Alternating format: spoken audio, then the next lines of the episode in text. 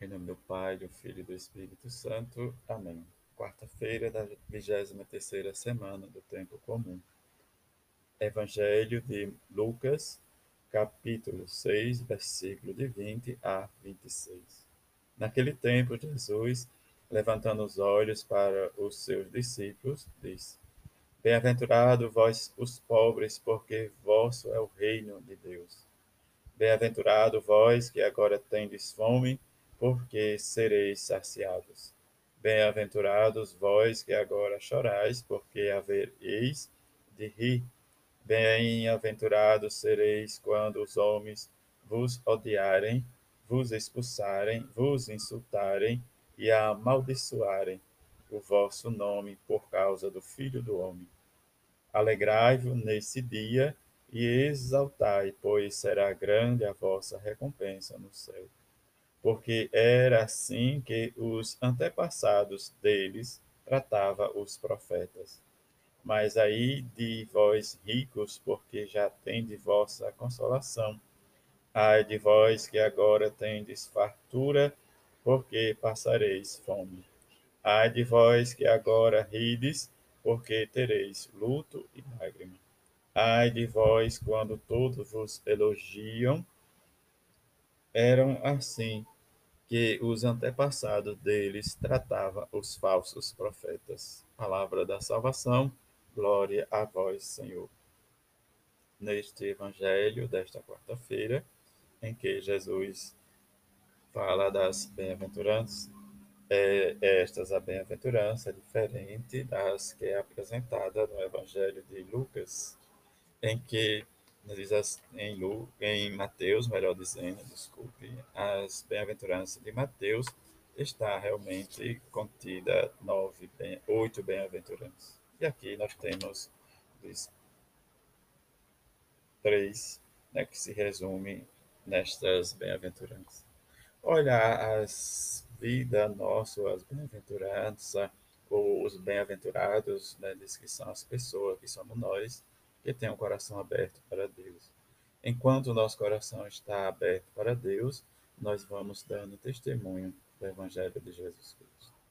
E ser bem-aventurado né, na vida em que vivemos ou sentirmos que estamos fazendo bem para o outro, e este processo que Deus nos chama para correspondermos ao chamado de ser discípulo e aceitar o chamado de Jesus para esta missão de anunciar, né, diz a Boa Nova, a mesma proposta que recebemos e testemunhando, diz pela nossa vida, que vale a pena e nós vamos encontrar a felicidade para vivermos bem numa vida concreta no nosso dia a dia. E referir a um discípulo de Jesus em que o, o Evangelho nos fala, em que Jesus envia para anunciar, e se anunciar, nós precisamos ter esta convicção. Por mais que o mundo não olhe para nós com bons olhos ou veja de maneira diferente, precisamos ter esta coragem de nos intensificar nesse discipulado que é vida. Mas isso que Jesus vai dizer, nós às vezes nos deparamos com situações em que ainda vem o medo, a insegurança, vem talvez o chamado que nós fechamos né, dentre nós. E se fechamos, como vamos sentir? Né? Diz bem-aventurado nós que estamos com fome e agora estamos saciados. Como sentir, né, diz o nosso choro e ao mesmo tempo agora rir.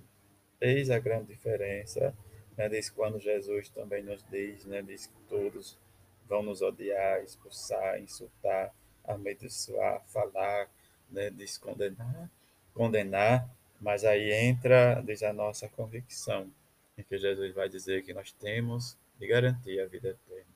Se Jesus garante a vida eterna para quem se dispõe a anunciar e a pertencer ao reino dos céus, nós vamos perceber que ser pobre, né, diz, significa pobre em doação ao serviço do Evangelho.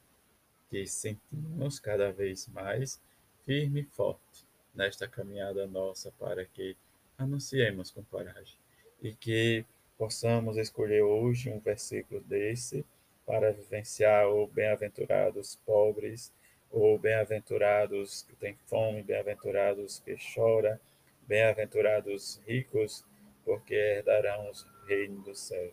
Dentro dessas quatro bem-aventuranças em que Mateus nos apresenta, melhor dizendo, Lucas nos apresenta, que eu falei três, mas é quatro, né, possamos escolher uma e sentirmos dentro dela e rezar este dia para que nós possamos juntos vivenciar esta experiência de discipulado.